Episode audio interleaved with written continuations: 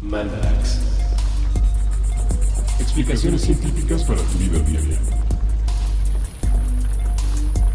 Con Leonora Milán y Alejandra Milán y Alejandra Ortiz Puentes. Hola Leonora, ¿cómo estás? Estoy bien, un poco enferma de la garganta para variar, pero aquí estoy con ustedes, en un Mandarax más. Aquí estoy con ustedes, sí. Son las 8 de la mañana. Esto es un esfuerzo importante, queremos que lo sepan, porque los amamos. Y ahora con el nuevo formato quincenal de Mandarax, la verdad es que no podemos dejar pasar la oportunidad de hacer Mandarax. Sí, no, ya no tenemos ninguna excusa. Tenemos que superar la enfermedad si esta llega y salir adelante. Son las 8 de la mañana.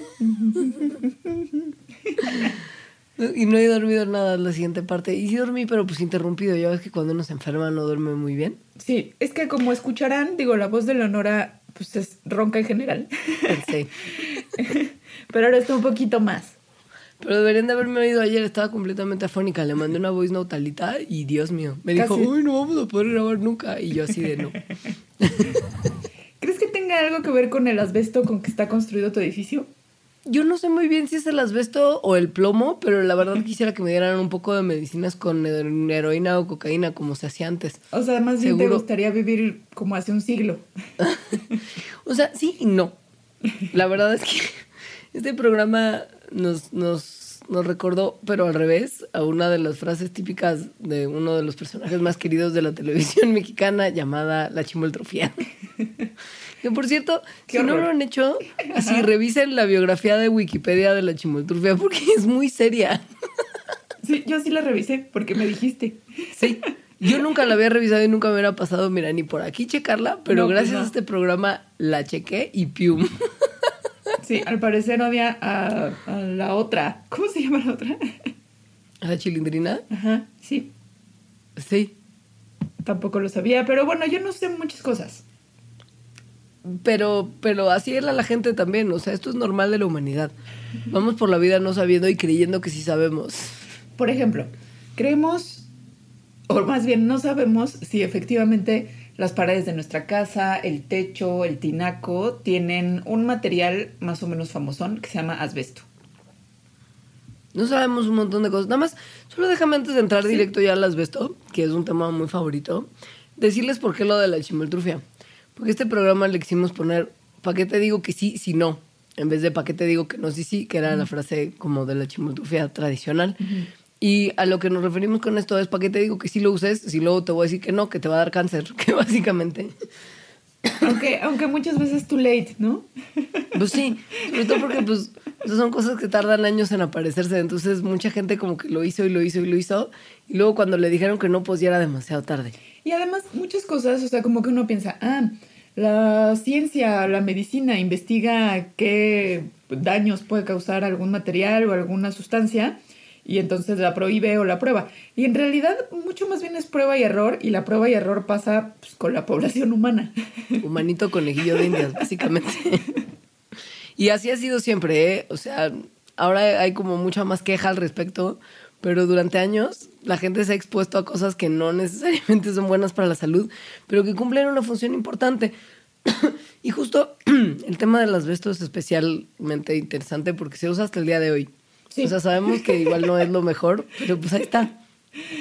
El asbesto son varios minerales que existen naturalmente en el ambiente y que tienen la característica de que son como manojos de fibras. Entonces eso les permite que se separen como en hilitos, que, que tal vez justo han visto en, en algún material de asbesto.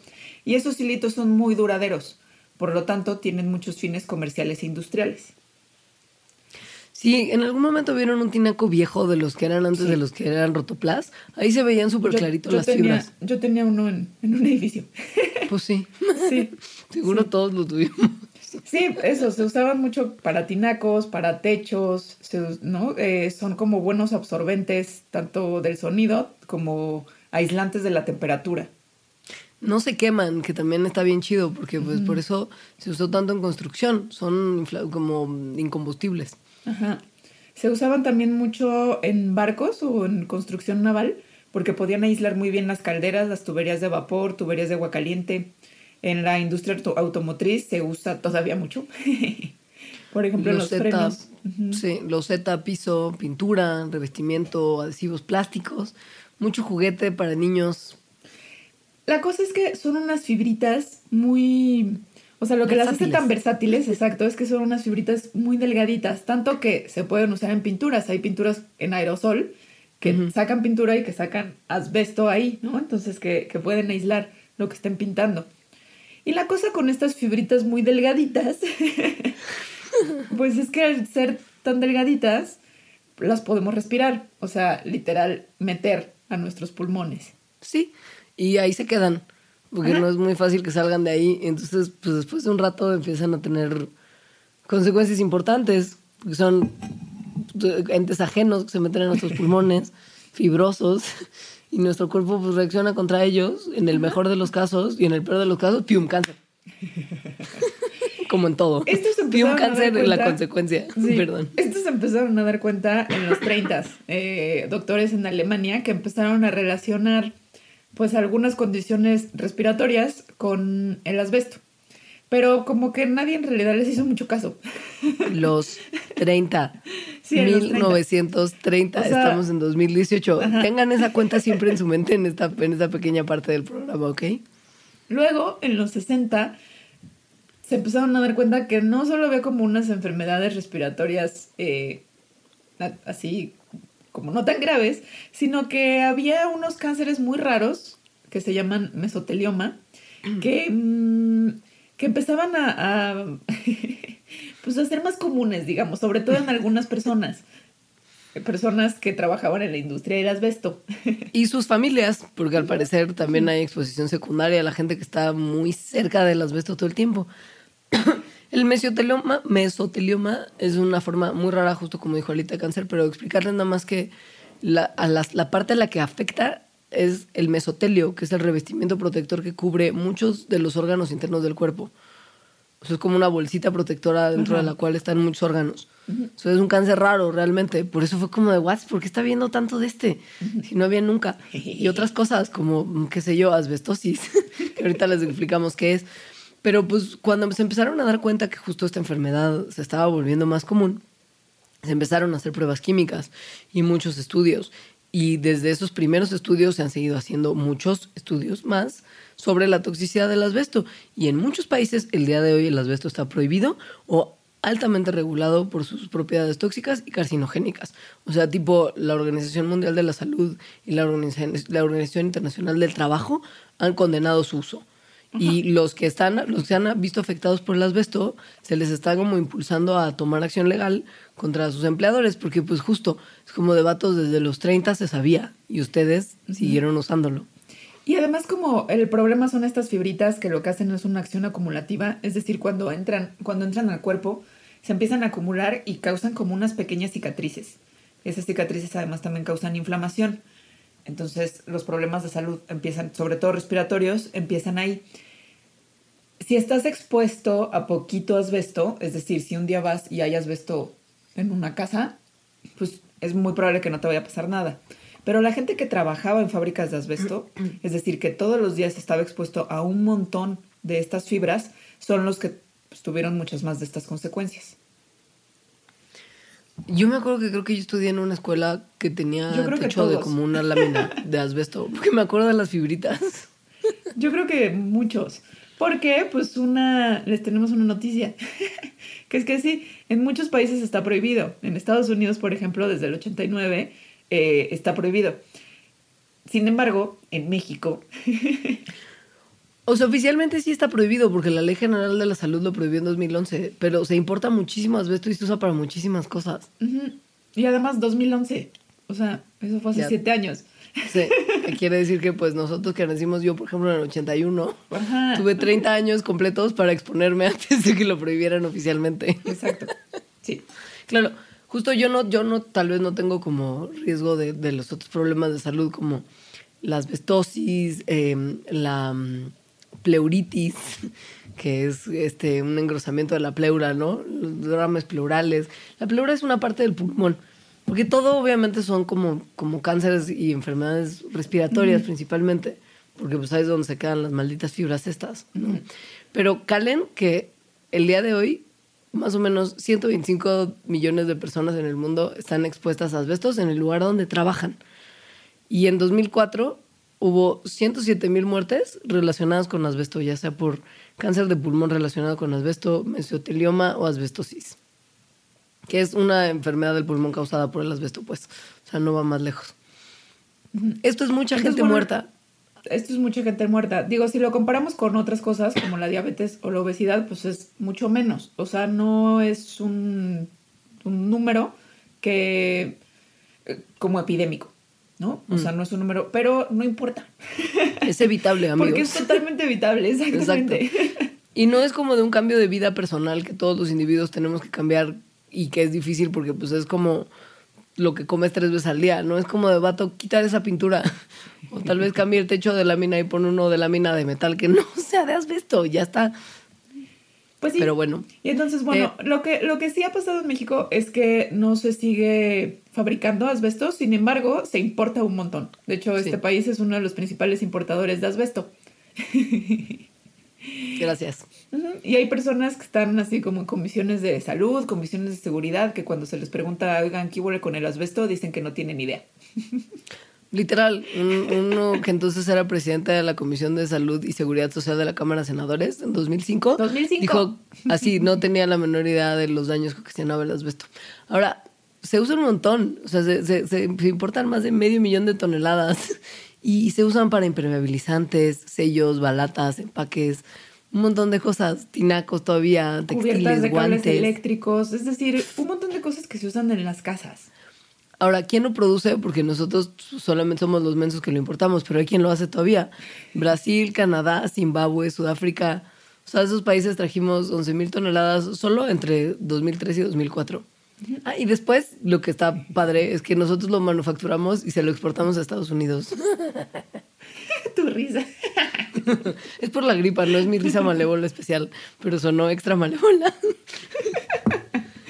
Entonces, bueno, para terminar con la malevolencia, o sea, también es cierto que, que las enfermedades relacionadas con el asbesto están relacionadas solo por exposiciones prolongadas.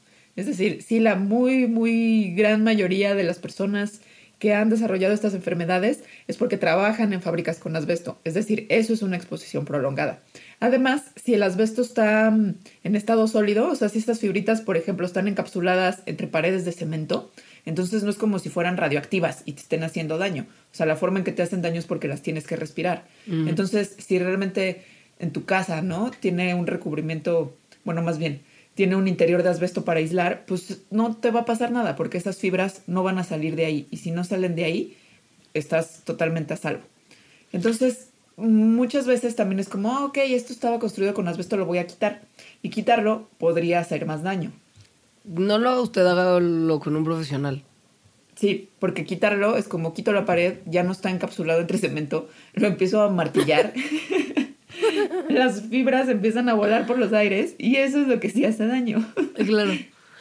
No es así con el siguiente elemento que usamos durante milenios. O sea, aquí sí es como, wow, lo hemos usado desde siempre. Y ese sí es malo, malo, aunque sea en poquitas dosis. Sí. Y- y- ¿Se acuerdan que había como en los noventas, no? De que el pulparindo tiene plomo. Yo me acuerdo. Y no me, me acuerdo también que no me importaba a mí. Porque pues en los 90 yo era muy joven y tonta. Pero no le importaba como a los adultos responsables a tu alrededor. Eran los 90, a los, a los adultos no les importaban un montón de cosas. Como usemos aerosol en el cabello y demos de pulparindo a los niños que tiene plomo.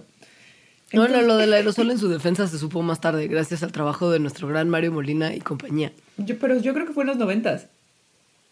Sí. Sí, sí, no, sí, Sí. fue en los 90, Ajá. pero, o sea, vaya, el, tardó, en, tardó en hacerse público y el paper, o sea, ya sabes, según yo, no sé, no importa, si eran bien irresponsables, o sea, ¿para qué trato de justificarlos? Eran un desastre. Y deja tú, o sea, como el dulce, era como también como, vamos a pintar la casa con esta pintura blanca que se ve tan bonita, así súper linda y que en sus ingredientes tiene plomo. Entonces, eso era súper común, que se le añadiera plomo a los pigmentos, porque el plomo hace que se puedan crear colores específicos, dependiendo pues en qué color se están usando. Por ejemplo, en el blanco les da como un tonito crema que hace que tu pared no sea como un blanco que te daña los ojos. Y si lo usas en óxido, puedes tener una pintura roja súper bonita. Pero también se usa en maquillaje, se usaba antes como aditivo, bueno, al parecer todavía algunas cosas podrían tener plomo, como aditivo en comida y en bebidas, en losa, la- el famoso pewter, tenía plomo. Entonces se usaba para un montón. Y la cosa con el plomo es que es un metal pesado. Y ese Ajá. metal pesado se acumula en el cuerpo y lo envenena. Lo que pasa y por lo que es tan sexy es que, o sea, de verdad es como muy útil para lo que funciona. Por ejemplo, en la pintura la hace que se seque más rápido, la hace más duradera, hace que sea impermeable. Y pues, por ejemplo, o sea, como pues en pintura de casas era como muy tentador tener un, un material tan completo, o sea, no tenías que impermeabilizar tanto, ya sabes, con tu impermeabilizante con asbesto, porque pues estas dos cosas coexistieron. o siguen coexistiendo. Sí, y la cosa es que sí. como con el asbesto, el, el envenenamiento por plomo es muy lento, o sea, es gradual. Lo ves después de muchos años, cuando se empieza a acumular en los tejidos del cuerpo. Entonces, eh, empieza a hacer eso y se puede quedar en años, ¿no? Como ahí, por ejemplo, en el cerebro. En el cerebro, bueno, lo que hace en el cuerpo es que compite más o menos con unas proteínas que tienen, que tienen algo que ver con la producción de eh, anillos de M, que es, una, que es una parte importante de la sangre. Entonces, em, cuando están ahí, compiten con iones de zinc y hacen que varias enzimas se inactiven. Entonces, eso lleva a uno de los síntomas más comunes, que es la anemia, pero también a otros, a otros, eh, a otros síntomas que están mucho más feos. Es decir, si se empieza a acumular cada vez más, te dan convulsiones, eh, puedes entrar en coma y bueno, finalmente te mueres. No, no, te, lim- no te limites. O, o sea, estás, estás siendo como muy poco descriptiva. Hay, hay mucho más. Yo, yo, mira, o sea, no, no, varían. No, no te va a dar tal vez todo al mismo tiempo. Pero topa, ¿no? Sistema nervioso, ya, check. Pero sistema gastrointestinal y tejidos que forman la sangre. La víctima se Ajá. convierte, se vuelve pálida, se pone del peor humor, del peor humor, se vuelve súper irritable. Tiene siempre como un sabor metálico en su boca, ¿ya sabes? Empieza a digerir súper mal. Le, le- le- le deja de dar hambre, le empieza a dar como mucho dolor abdominal, como cólicos, constipación. Le aparece como de repente le puede aparecer como una línea negra en la base de las encías, que llaman línea de plomo. Y, y justo con esto combinado con la anemia, ¿no? Y luego en etapas posteriores tu dolor de cabeza, mareo, confusión, perturbaciones visuales, parálisis, que primero te empieza a dar en las manos, si se te caen las muñecas, como que tu manita se vuelve de trapo y no la puedes mover. Y, y si eres un niño de menos de 6 años, wow, ahí sí como tu desarrollo cerebral está apenas en proceso, dude, hasta un pequeño, pequeño poquito de plomo que te entre ya puede tener consecuencias súper malas, permanentes en el área afectada del cerebro, ¿no? O sea, discapacidades de aprendizaje, crecimiento lento, ceguera, sordera y ya en casos extremos ya las convulsiones y, y el coma, ¿no? Pero, pero wow, o sea, te viste súper, súper, súper amable con Me salté todo lo de medio. De una, de además, esta cosa tiene un nombre increíble. Increíble. O sea, el, quiero, el que, envenenamiento por plomo se llama saturnismo. quiero que por favor así como que haya bandas que se llamen Saturnismo, ya sabes, como somos una banda de metal nos llamamos Saturnismo. Claro, de heavy metal. Acumulamos Sí. el heavy metal. Obvio. Ay, por favor, idea millonaria. Güey, quiero regalías. Si alguien lo hace, miserables, quiero regalías ahora. Que esto quede como testimonio. Entonces, bueno, se empezaron a dar cuenta de esto como en los setentas. Una vez más. Ajá. a finales de los setentas, de hecho, y empezaron a decir, eh, ok, pues no, no está tan chido que, que se siga usando pintura con plomo, por ejemplo. Em, sin embargo, como todo, pues no se dejó de usar, y sobre todo no en todo el mundo, y sobre todo no en México. En 2016 se publicó un estudio en el que las, medían los niveles de plomo en la sangre de niños en la Ciudad de México y encontraron altas concentraciones. y el principal sospechoso eran los dulces que consumían estos niños en 2016. Entonces se fueron a analizar el plomo de los dulces, como de muchos dulces comunes en México, y encontraron niveles preocupantes en la rocaleta Diablo. Es la peor. Ajá, sí. En una cosa que se llama timarindo. Tiramindo. ¿Qué es Son eso? tiritas de tamarindo. Ah, es Ay, que. Yo creo que gran parte de mi salud mental es porque nunca, nunca me gustaron los dulces de este estilo. No, pero hay uno que sí, estoy segura que comiste millones. Yo Ah, comí millones. Sí, bueno, espere. Es el cuarto lugar, Ajá. ahorita llegamos. O sea, vamos, primer lugar Rocaleta Diablo, segundo lugar Tiramindo, tercer lugar Ricaleta Chamoy, cuarto lugar y Tootsie Pop. Tootsie Pop. Tootsie Pop, güey. Tootsie Pop tiene un montón de plomo. Muchísimo plomo. O sea, por arriba del estándar, punto 13 partes por millón.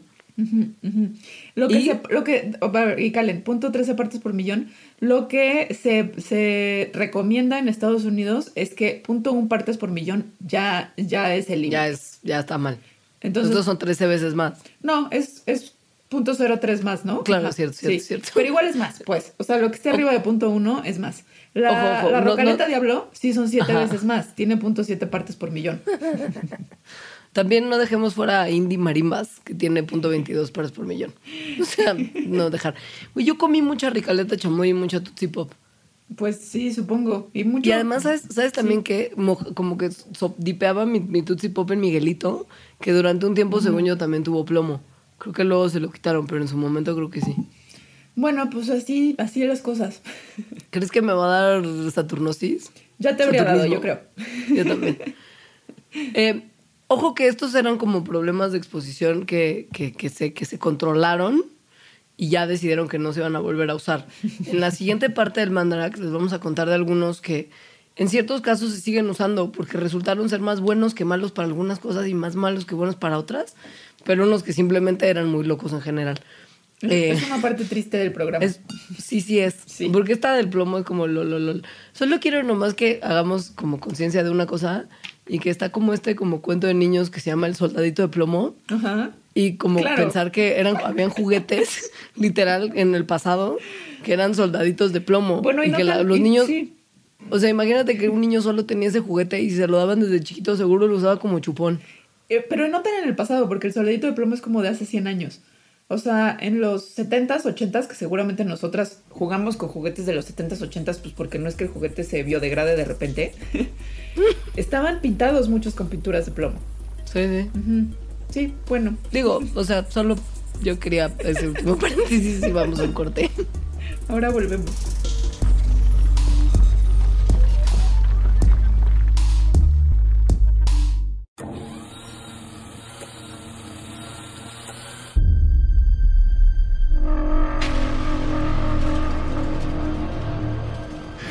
140 organizaciones son taxistas. Estarán con sus vehículos obstaculizando las vialidades para protestar contra Uber. Exacto. Uber y Ca- Cabify. Cabify. Cabify que dan servicios de taxi por medio de aplicaciones para teléfonos móviles y sin concesión.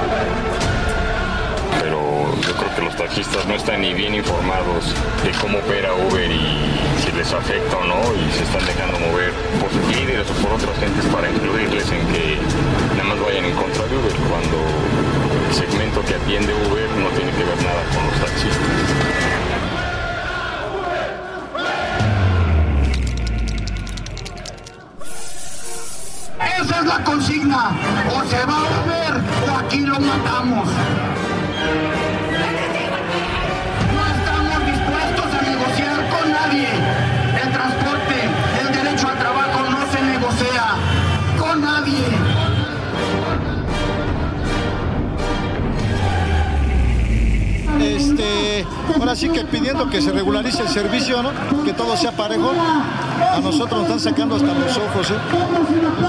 Impuestos, revistas, tenencias, paga esto, paga el otro, la gasolina sube, refacciones. Nosotros no paga nada.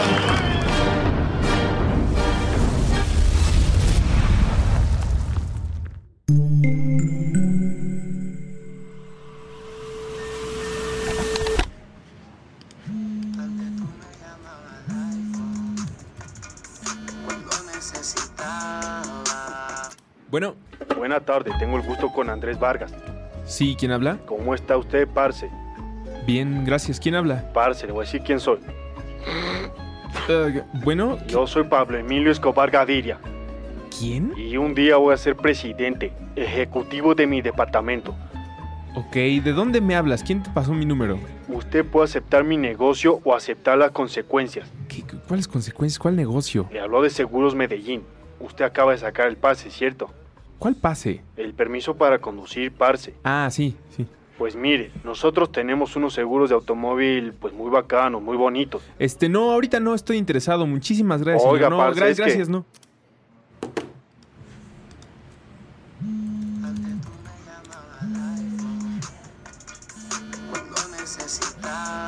Bueno, Oiga, ¿qué es esa mariconada de colgarle a uno?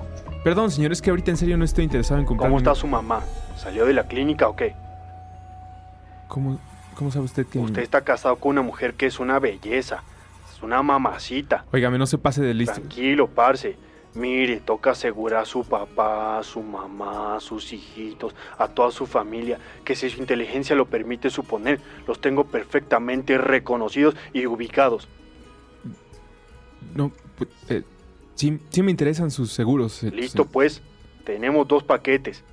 Plata o plomo. Porque nunca es suficiente ficción de narcos. Muy pronto, Pablo Escobar, agente de seguros. Todos los capítulos disponibles en...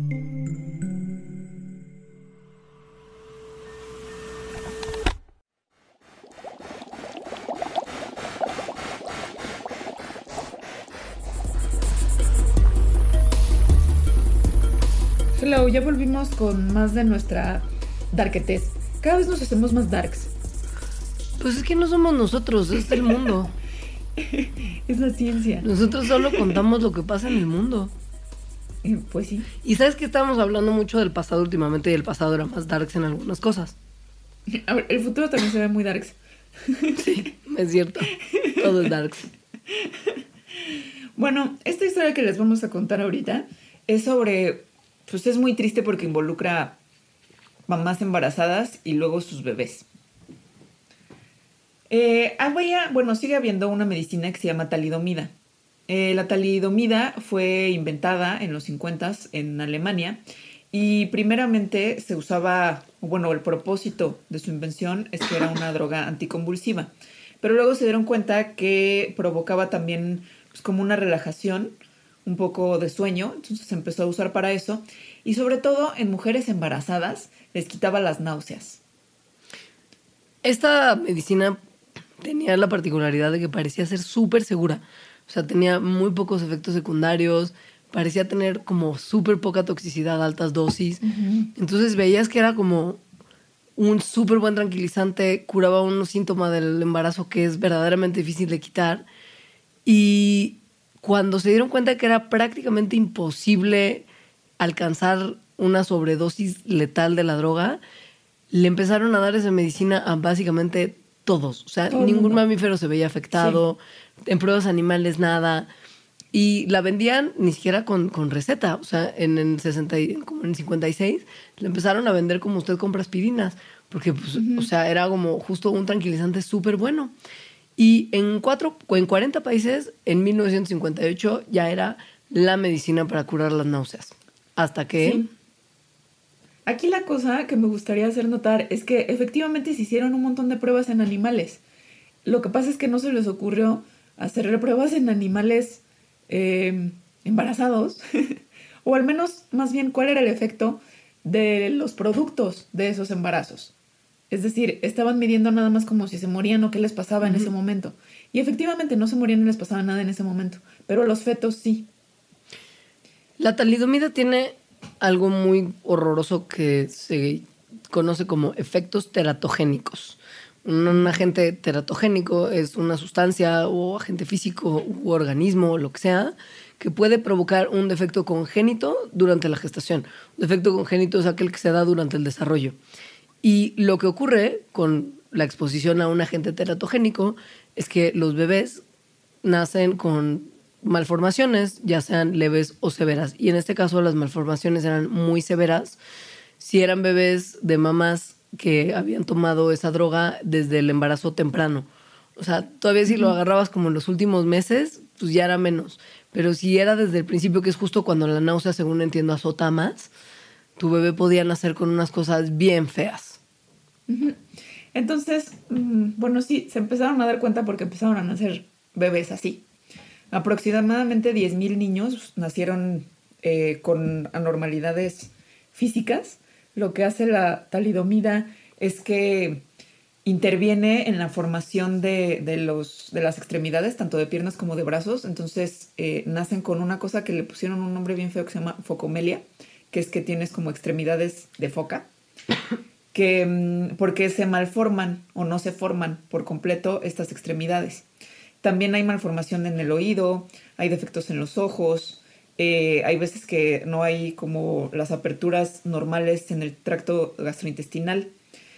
Eh, la cosa es que no se dieron cuenta de eso hasta como el 61 y 62, es decir, durante alrededor de cuatro años, en 40 países, la talidomida fue usada.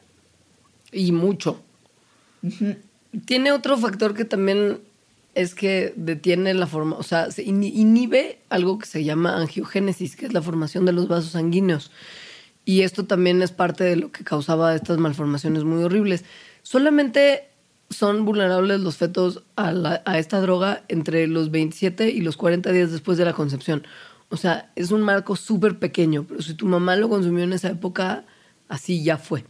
El punto es que Sí, que además, que más también según yo, es los primeros meses son donde hay más náuseas. Claro, justo, sí, sí, sí. Sí. Eh, lo que hay que tomar en cuenta y que va a justificar lo que les vamos a contestar después, a contar después, perdón, es que fuera de este pequeñísima, esta pequeñísima ventana, la talidomida no le hace nada a nadie. O sea, es una ventana Sí. muy particular en condiciones muy particulares. Ojo, porque esto es lo que, lo que justifica lo que viene a continuación. sí. Eh, sí. Bueno, nada, que esto, ¿no? El dato que ya había dicho que 10.000 niños en el mundo fueron naci- nacieron con, con estas eh, consecuencias de que sus mamás hayan tomado talidomida. Y pues hay como grupos y, y han hecho también como juicios, ¿no? Eh, pues para responsabilizar de sus malformaciones. Después de toda esta como crucifixión del medicamento, muy obvia y muy justificada, si me lo preguntan, en el 64 se le dio a un paciente de lepra, ya lo hablamos en uno de los mandalax más recientes, los pacientes de lepra eran básicamente tratados como, como, pues, como parias de la sociedad y pues, na- como que nadie los quería demasiado bien. Entonces en el 64 se le dio a un paciente con lepra talidomida cuando estaba poniéndose muy loquito y ningún otro tranquilizante ni medicamento para el dolor le servía. Y resultó, se dio cuenta su doctor, que la talidomida estaba reduciendo otros de los síntomas de la lepra. Y empezó a investigar. Y resultó que pues es una super medicina para tratar una cosa en particular, que es una complicación de la letra que se llama eritema nodoso de la lepra, en donde tienen como lesiones de la piel que se inflaman y que son muy dolorosas. Banda, no googleen. Ya les dijimos en el programa anterior de las enfermedades del pasado que no lo hicieran y vimos tweets que decía, estoy googleando los síntomas de la peste bubónica. Y fue como de, banda, les dijimos que no. Entonces no googleen eritema nodoso de la lepra. No lo hagan. También vieron que era, que era muy exitoso en controlar algunas condiciones relacionadas con el SIDA, como el sarcoma de Kaposi, y también algunos efectos de varios tipos de cáncer. Entonces, para eso era muy bueno. Y está ahorita en pruebas de justo para tratar, por ejemplo, como mieloma múltiple, que es un cáncer de las células blancas. Y, o sea, les, les aumenta la esperanza de vida hasta 18 meses, que quiere decir muy bien. Sí. Y, y- y- y también sirve para tratar la enfermedad de Crohn's, que es una infla- condición inflamatoria del sistema digestivo. Pero lo que es muy, lo que, o sea, arma de doble filo, porque si bien tiene promesa en tratar cosas que es difícil tratar, ¿no? Pues son justo enfermedades y síntomas y síndromes que no son fáciles de tratar. El problema es que no toda la gente que se, se trata estas condiciones la hace, lo hace bajo cuidado médico y con alguien que esté como muy profesionalmente administrando la droga, sino que hay mucho movimiento luego como el mercado negro, ¿no? Sobre todo en enfermedades como la lepra. Ya hablamos, por ejemplo, de poblaciones de Brasil, en lugares que no son necesariamente los más desarrollados de ese país. Y pues si tienes lepra, por ejemplo, porque estuviste comiendo mucho armadillo, una vez más, escuché nuestro mandato de enfermedades del pasado, pues a lo mejor no tienes para ir al doctor, lo compras en el mercado negro y a lo mejor una señora que tenía lepra se embarazó y se estaba tomando esa medicina porque le dijeron que es buena y pium. Entonces no está libre de Sí, riesgos. como que el riesgo es muy grande. Exacto. Y la cosa aquí es que, digo, apenas está como em, dilucidando cuál es el mecanismo exacto por el que la talidomida hace lo que hace, tanto lo malo como lo bueno. Y como dijo Leonora, lo malo tenía que ver con que impide la formación de nuevos vasos sanguíneos. Em, lo bueno también. Es por eso que es tan buena en cosas que tienen que ver con cáncer, porque impide entonces que se formen como nuevos, o sea, que el cáncer haga angiogénesis y vaya como a otras partes del cuerpo, porque impide la formación de nuevos vasos sanguíneos. Esa es la parte en la que los tumores se empiezan a volver ya muy autosuficientes, cuando empiezan a, a tener vascularización. Migran, migran de un lugar en donde están a otro. Y pues esa es la talidomida. Desafortunadamente no es la única medicina que se le ha administrado a mujeres en el embarazo que ha tenido consecuencias negativas. Otra de ellas, No, porque maldita ciencia patriarcal. pues sí. Y, y además aquí es como, chale, como que esta medicina sí era específicamente para eso, ya sabes. O sea, no es como la talidomida que se usaba para otra cosa.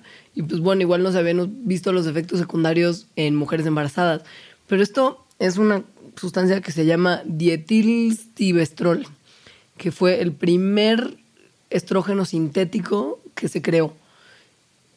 Y, se- pues, o sea, el estrógeno Sí. no hay otra criatura a la que se les dé, sino a las mujeres, vaya. Y durante una época se le daba mucho a las mujeres que estaban teniendo ciertas complicaciones en el embarazo. Así es. Y a esas mujeres no les pasó nada. No. Bueno, y para no volver a, repetir nosotras, porque nos cuesta trabajo el dietil, el estilbestrol, como se le dice y como lo pueden encontrar es DES, ¿no? D-E-S. Eh, entonces, bueno, se les dio el DS sí, a muchas mujeres embarazadas a partir de los 40, entonces siguió esto como en los 50, en los 60, eh, y en ese momento en donde se empieza a ver que no estas mujeres, sino sus hijas, eh, presentan mucho, algunos tipos de cáncer con mucha más frecuencia que las hijas de mujeres que no tomaron el DES. De cánceres, además, que son súper raros también, igual que la talidomida. Sí. O sea, un, un cáncer que se llama, eh, también nombre impronunciable, CCA, dejémoslo así. Es un cáncer vaginal muy extraño. Y muchas de las hijas de estas mujeres que hasta se conocen como las hijas del DES, o sea, tienen hasta como su nombre, empezaron a, a- a- a presentar estos tipos de cáncer. No se hicieron tantos estudios en hombres como en hijos de madres que, que consumieron DES, pero también de los que se han estudiado se han visto que han estado también presentando ciertas cosas que no eran necesariamente comunes. Entonces, bueno, además de estos tipos de cáncer, las hijas de, del DES tienen un riesgo incrementado de otras cosas.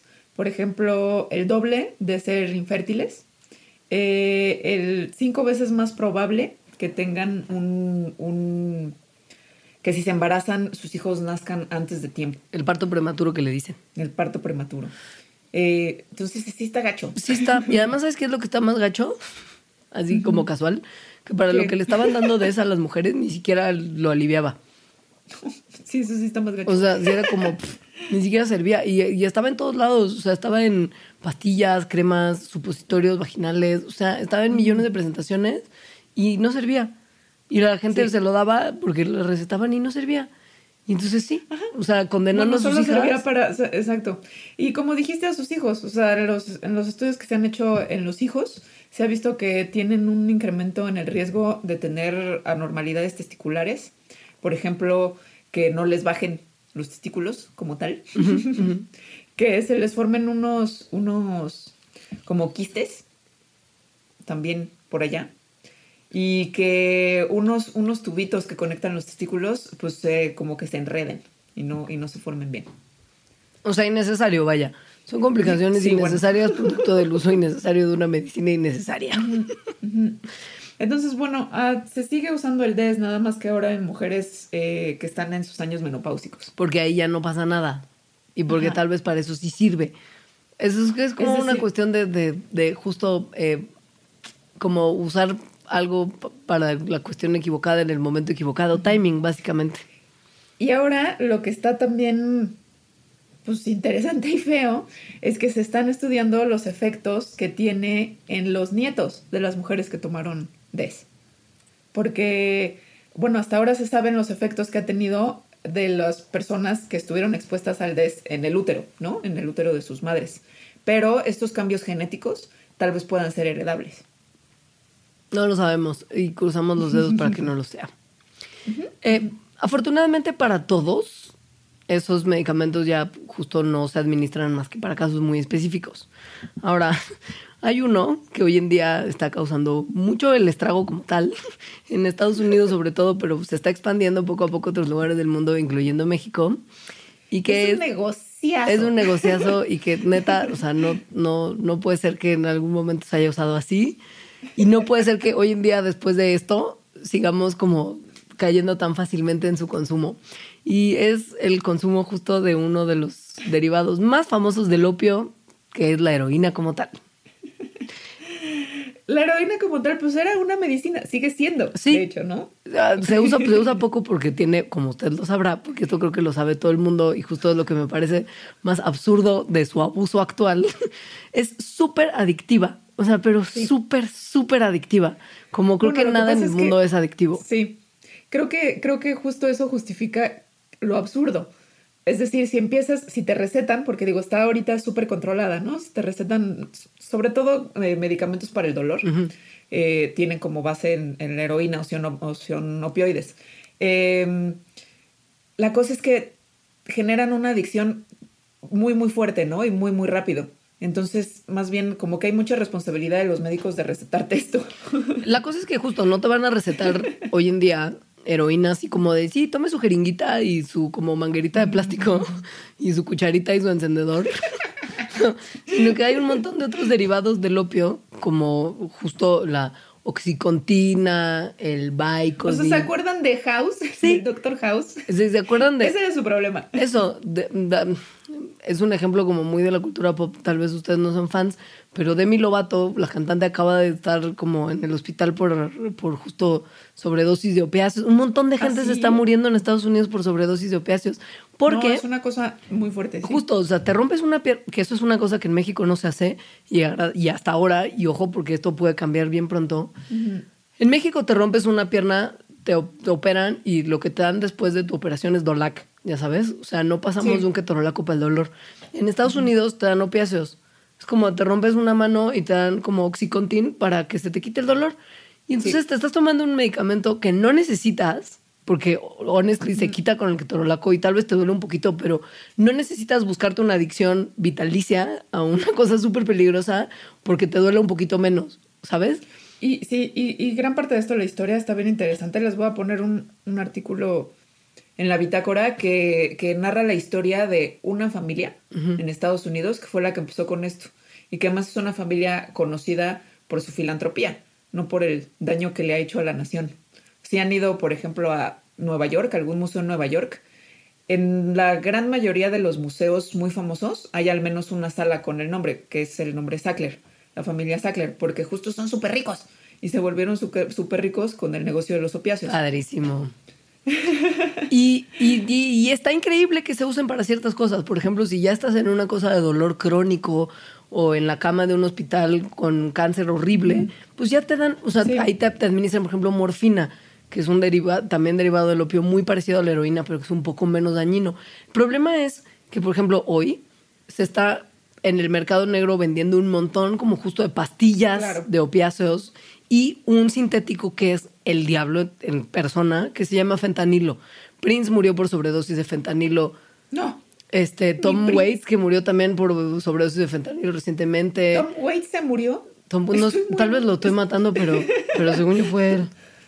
Te lo voy a Bueno, confirmar ahora, pero La cosa, la cosa es que se sabe, además, que, bueno, que en Estados Unidos. no maté a Tom Waits, no era Tom Waits. ¿Quién fue? Sí, no. Ahorita te digo quién fue. Se sabe que al menos en Estados Unidos, o sea, este mito de que la marihuana te lleva a otras drogas más fuertes, más bien los opiáceos son los que te llevan a drogas más fuertes. Un montón de gente que, que es adicta a la heroína, o sea, que se pasa ya a la forma de heroína totalmente ilegal, ¿no? A la jeringa y a la cucharita y a, y al- y a la, y a la manguerita, empezaron con alguna receta Sí. que les dio su doctor para el dolor. Justo Tom Petty, no era Tom Waits, perdón, era Tom Ah, Petty. Tom sí. Petty tenía también como prescripción y Prince también, o sea, estaban tomando eso porque alguien se lo recetó. Sí.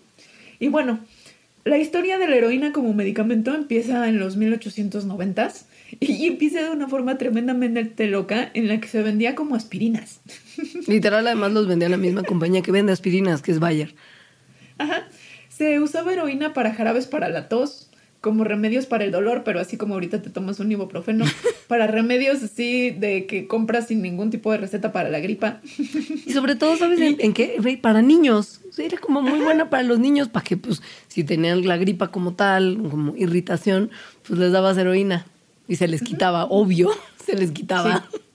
Y se llamaba así, heroína. Sí. O sea, es como voy a ir a comprar heroína en la farmacia para darle a mi hijito, porque la tos desaparece con ella. O sea, esto, esto pasó hasta 1912. Y eh, por Y ahí si de mil... buscan- Y si buscan, bueno, ya había, ya había publicidad, entonces sí, eso sí googleen. En, en- Hay así en- como anuncios de niñitos felices. en periódicos ¿no? Españoles había mucho como de la tos desaparece, sí, justo. Y, y como los niños así abriendo la botellita y tomándoselas ellos solos, así era la publicidad, porque era como súper segura en su mente. Hasta que como en 1899 se empezó a ver que los pacientes estaban desarrollando una, digamos, tolerancia a la heroína y que se estaban volviendo adictos y estaban así como comprando más y más. Y entonces ahí fue cuando dijeron, wow, tal vez esto no es una sí. buena idea. Pero desencadenaron un monstruo que hasta el día de hoy se está, el día de hoy se está convirtiendo en el problema más importante de salud pública en muchos lugares del mundo. Y bueno, ¿por qué funciona y por qué causa adicción? Entonces, los opioides, como la heroína, son fármacos, son analgésicos, es decir, se usan para tratar el dolor agudo o el dolor crónico. Entonces, lo que hacen es que tienen una afinidad por unos receptores que tenemos nosotros que se llaman receptores opioides. Entonces llegan los, los fármacos y se unen a estos receptores y ahí reducen las señales de dolor que llegan al cerebro. Eh, entonces pues, son súper efectivos haciendo eso, ¿no? Reduciendo o controlando el dolor. Funcionan súper bien. Sí, funcionan súper, súper Ese bien. es su maldito problema, porque además de quitar el dolor, también producen alteraciones placenteras en el estado de ánimo, como euforia, ¿no? O sea, lo del dolor es porque, porque se recetan, ¿no? Pero- Pero sirven para medicina. Ahora, ¿por qué se vuelven adictivos? Porque, es por esta otra porque cosa. se siente padre. Se sienten muy bien. Y si hacemos una pausa, vamos a, a hablar de otra sustancia que está causando estragos, sobre todo en la zona de la Roma Condesa. y que en su momento se usó como medicina también. Sí, tengan en su cabeza a Freud. Ahora volvemos.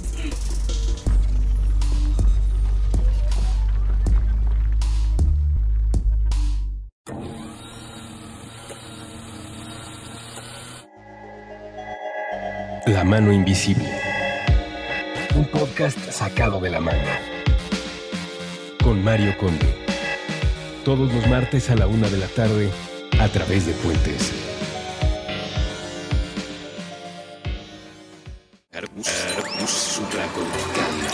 Aquí todos estamos locos. Con Rafael López. Nuevo episodio todos los viernes a las 8 a.m. Puentes.mm.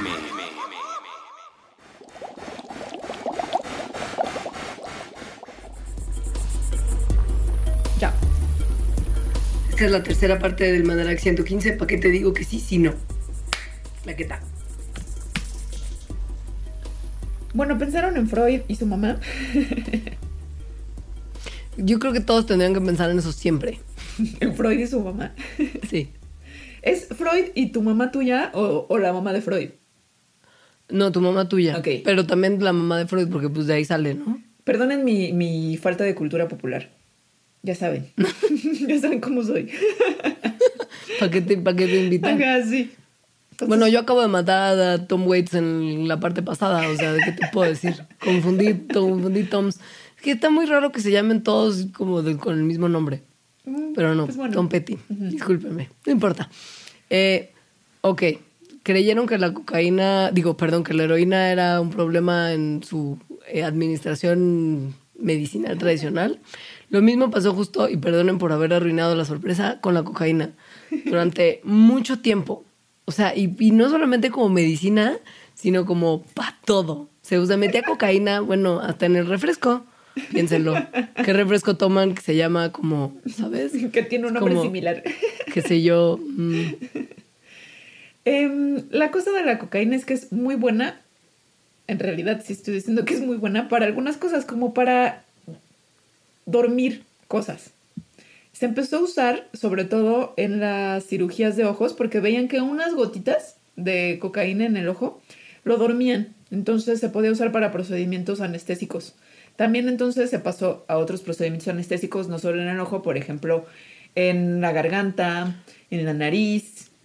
Y lo que es muy importante que, que sepan es que, o sea, esto, esto era relevante porque era una época en la que no había muchas otras formas de anestesia. Exacto. Entonces había ciertas cirugías que no se podían realizar sin dolor, ¿no?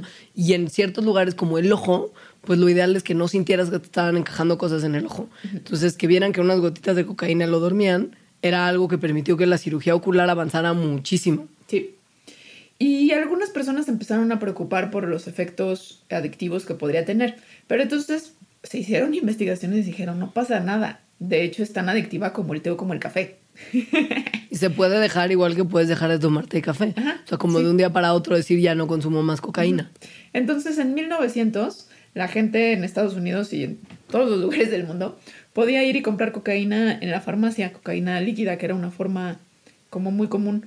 Y en Estados Unidos era en este año, en 1900, uno de los cinco fármacos que más se vendían al año.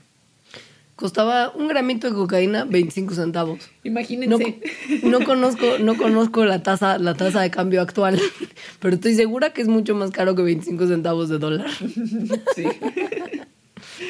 Bueno, para cuando entró el siglo XX con todo, la cocaína se usaba universalmente, o sea, se metía en refrescos, en vinos, tónicos medicinales, vendían cigarros, como nevaditos para que los, los fumadores pues, tuvieran un levantón.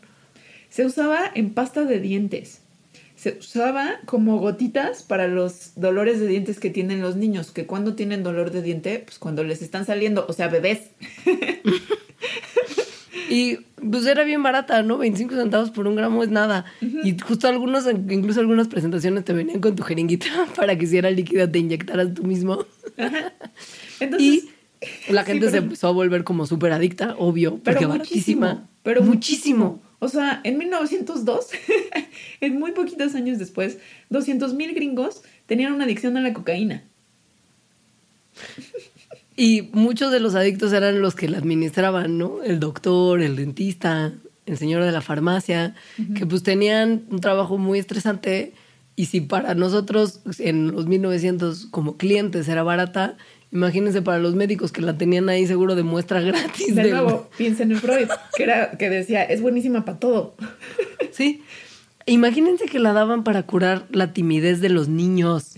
La timidez, o sea, Eso tiene que ver con qué hace la cocaína en el cuerpo. Entonces, otra vez, es un fármaco que interviene en el mecanismo de recompensa en el cerebro. Entonces, lo que estimula es que se, es que se, mm, o sea, como que se creen y mande grandes cantidades de dopamina, que es este neurotransmisor que controla el placer en el cerebro. Entonces, como que se acumula la dopamina en el cerebro y eso causa que en momentos, cuando justo es como el levantón, tengas una intensa sensación eh, de energía, por ejemplo, ¿no? Te sientas muy bien y estés muy alerta. Eso se ve en cualquier fiesta moderna del día de hoy que tenga un DJ y gente vestida como muy a la moda. Es todo lo que tengo que decir. Lo malo es que después de usarla, es decir, de, de un uso continuado, pero tampoco de tanto tiempo, solo continuado, hay un riesgo muy alto de que se genere dependencia. Y además también causa otras cosas que son malas en general para la salud, no nada más la dependencia. Por ejemplo, aumenta el riesgo de que te dé un paro cardíaco, eh, de que tengas problemas en los pulmones si es que la consumes fumando, de que, de que haya infecciones en la sangre, de que de repente haya como muerte cardíaca.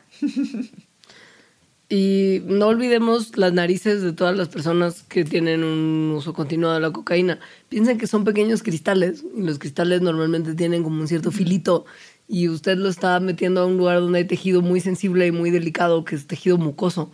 Entonces, pues es un desgaste constante de los tejidos de su naricita y esa es la forma en la que, en la que optan por consumir.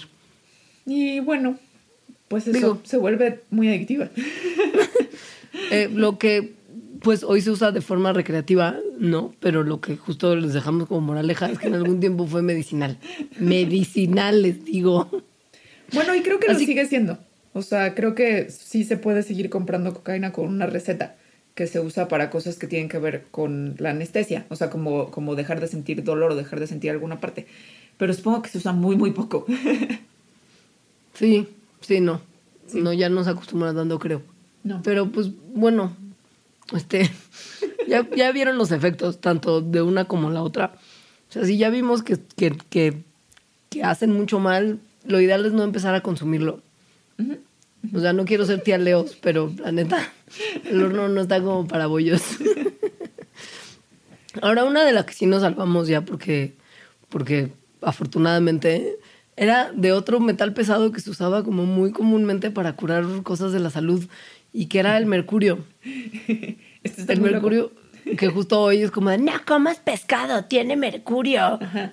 Pues Y te llaman pastillas de mercurio. Solo de Pastillas. mercurio, así.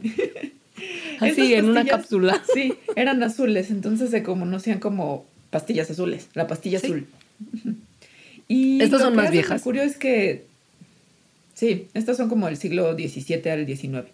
Ujú. Eh, lo que hace el mercurio es que, entre otras cosas, es que pues mata a células. Entonces, si tenías tipo una infección, pues mataba a las cosas de la infección. Lo malo es que mataba a tus células también. Pues sí, ese sí es muy malito para el cuerpo, de verdad. Y se usaba bien seguido, porque era una época en la que también la medicina no era tan avanzada como es hoy y no había tampoco muchas posibilidades de curarse ciertas cosas. Y la usaban, mira, desde el señor más, eh, más común y, y del pueblo, como el, personaje más famoso. O sea, les voy a name dropear, por ejemplo, el general Washington en sus primeras, en sus últimas horas eh, recibió este, Mercurio. mercurio. Era un presidente estadounidense, uno muy famoso, amigos. Lewis and Clark, los de las expediciones, las usaban para tratar las enfermedades de, tra- de transmisión sexual de sus de su, de su crew. Ajá. Luisa May Alcott, la autora de Mujercitas, sufrió de los efectos del consumo de mercurio. Lincoln, antes de, de- de- de ser este que se le entregara la banda presidencial, por decirlo de alguna manera, estaba en tratamiento de, de mercurio para una condición que es padrísima que se llamaba hipocondriasis. y que era como melancolía, y al parecer Lincoln era muy melancólico, entonces le daban mercurio. Y se empezó a intoxicar, o sea, porque Es una, es una neurotoxina. Ajá, que se acumula en el cuerpo. Pero se dio cuenta antes de que le entregaran justo a la banda presidencial y suspendió su uso. Hashtag dicen. Si vieron esta película que es muy buena con, con este actor que me gusta y no me acuerdo cómo se llama. Daniel Day-Lewis. Ajá, él. Eh, la- como los síntomas extraños que tiene Lincoln son, son al parecer estos del envenenamiento por mercurio. Y bueno, se usaba en otras cosas también, por ejemplo en cremas. Y, y- y- y se usa todavía una forma de mercurio en algunas. Si usted ve en los ingredientes de su crema una palabra que es calomel, es un Es- derivado del mercurio. En Estados Unidos ya no se usan, pero en otros lugares del mundo estamos seguros que sí. ¿Por qué? Porque no se usa porque el mercurio se absorbe muy bien por la piel. Si está en la crema es como una entrada directa. Sí. Y bueno, Se parece más o menos al proceso que ocurre con el plomo, que es que se empieza a acumular lentamente en los tejidos del cuerpo. Eh, sobre todo donde tiene, donde tiene efectos muy graves es en la cuestión neurológica. Entonces, un- una exposición prolongada al mercurio puede causar que tengas como temblorcitos todo el tiempo, como Lincoln, que de repente tengas partes del cuerpo como parches en la piel que sientes dormidas. Hay problemas en la visión, en que no puedes, no puedes ver de repente o ves como viscos. No puedes caminar bien, hay problemas de memoria, tienes como, como ataquitos epilépticos. Y bueno, si esto se pone muy grave, pues puedes morir. Esto va acompañado, por ejemplo, si la exposición es prolongada con un fallo de los riñones, que es también súper preocupante. ¿Por qué? Porque los riñones filtran la sangre y quiere decir que si hay mercurio en la sangre, pues esta se acumula en los riñones. Entonces, ajá, todo mal. Y si se, se, se expone a niños, pues No, evidentemente hay problemas en el desarrollo y eh, de coordinación muscular. Esto porque el mercurio interfiere con los canales de calcio que todas las células, pero especialmente las células nerviosas y las musculares, usan para llevar a cabo todas sus funciones. Y sí, hay mucho pescado en el, en el, en el mundo ahora con mercurio. Sí. Si, un- si uno lo consume en altas cantidades, se está exponiendo, digamos, a, a- a A mercurio innecesario. Sí. Y hay en internet, igual y podemos ponerlo en la, en la bitácora, le pediremos a nuestra súper asistente Sofía que nos ayude a buscar una tabla. Hay tablas de qué pescados tienen más mercurio, para que usted pueda ser un cliente consciente y si va a comer pescado, trate de elegir uno que tenga niveles más bajos. Bueno, Creo que lo podemos dejar ahí. sí. Creo que, creo que aquí podemos dejar el mal viaje de cosas que en realidad, ya pe- viendo el bright side, pues se dejaron de usar, más o menos. O se están Sí, dejando. como que aprendimos. A costa de un montón de, de, de sal- de vidas. No del todo, Pero- pero, un poco. Sí. Y nada más como para que sepan que es una cosa que es muy bonita de cómo funciona la ciencia y todas las áreas de esta, es que no hay como una verdad absoluta y no hay como una cosa que sea 100% garantizado que funciona y es buena y que todo el tiempo está sujeta a cambio y a mejoras. Y en el cuidado de la salud, pues sí, se han usado de repente muchas cosas como muy prematuramente, antes los controles de calidad eran menos estrictos de lo que son hoy, y había efectos secundarios que no se conocían, porque no se Sí. pueden conocer porque eran demasiado a largo plazo, justo en momentos en los que, en los que pues no, no, no, se, no se había medido el efecto que podría tener, pero, pero que ahí vamos, que con el tiempo Se se, ha avanzado en... Exacto, o sea, se ha tratado de mejorar. Sí, los controles de calidad la verdad es que son mejores y también yo creo que hay veces que se tiene que decidir que si una medicina ahorita está creando, o sea, tiene un, está haciendo mucho bien y en realidad no es que los doctores sean malos, ¿no? Y lancen estas cosas para hacer el daño, sino que más bien los efectos adversos de cosas, pues muchas veces son impredecibles y se ven hasta que están pasando. Salvo con los opiáceos, porque eso supimos desde el Bueno. principio y seguimos necios. Eso es una Eso cosa no tiene de madre. dinero. Esa historia está muy buena, se las pondré. Sí. Sí. Y sobre todo, ojo, porque en México, y esto es bien interesante poner sobre la mesa, en México se cultiva mucha amapola, que es la planta de la que sale, o sea, la savia de la amapola es la que se transforma en todos estos medicamentos opiáceos. Entonces, chéquenle qué significa, por ejemplo, para nosotros, que esto es una cosa en la que no nos vamos a meter, pero se está hablando en estos momentos de una posible propuesta de legalización del cultivo de amapola. Legalize. Porque es muchísimo dinero el que se puede ganar si se hace legalmente a que si se hace ilegalmente. Claro. Pero hay que pensar como en las consecuencias éticas también de lo que significa un cultivo de amapola a gran escala para medicina. Pues sí, hay que pensar muchas cosas. Justo, no es trivial la discusión. Sí. Y Bueno. nada, solo échense un clavadito a todo eso porque está re interesante. Pues muchas gracias por escuchar nuestras redes sociales. Bueno, las de Mandarax son en Twitter, arroba Mandarax, en Facebook, Mandarax lo explica todo, y en Instagram es las Mandarax. Disculpen por tener tres redes sociales con nombres diferentes. Digamos que lo hicimos mal. Ya estaban tomados. Sí, es cierto. Y nada, nuestros twitters personales son el mío arroba leos. Y el mío arroba alita-m. Créanos que tomamos en cuenta todas las sugerencias que nos dejan, las tenemos apuntadas y en próximos programas haremos varias de las sugerencias que nos dejaron en estos días. Sí. Entonces, si tienen una idea de Mandarax, déjenla en las redes sociales. Los queremos mucho. Y a Sofía más porque ella nos ayuda mucho para que este programa exista. Gracias, Sofía. Y gracias a todos. Adiós. Adiós.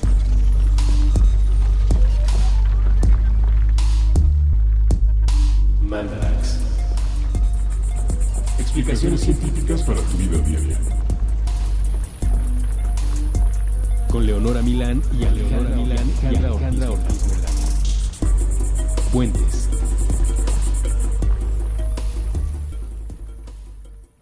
Ever catch yourself eating the same flavorless dinner three days in a row? Dreaming of something better? Well, HelloFresh is your guilt-free dream come true, baby. It's me, Kiki Palmer. Let's wake up those taste buds with hot, juicy pecan-crusted chicken or garlic butter shrimp scampi. Mm. Hello Fresh. Stop dreaming of all the delicious possibilities and dig in at HelloFresh.com. Let's get this dinner party started.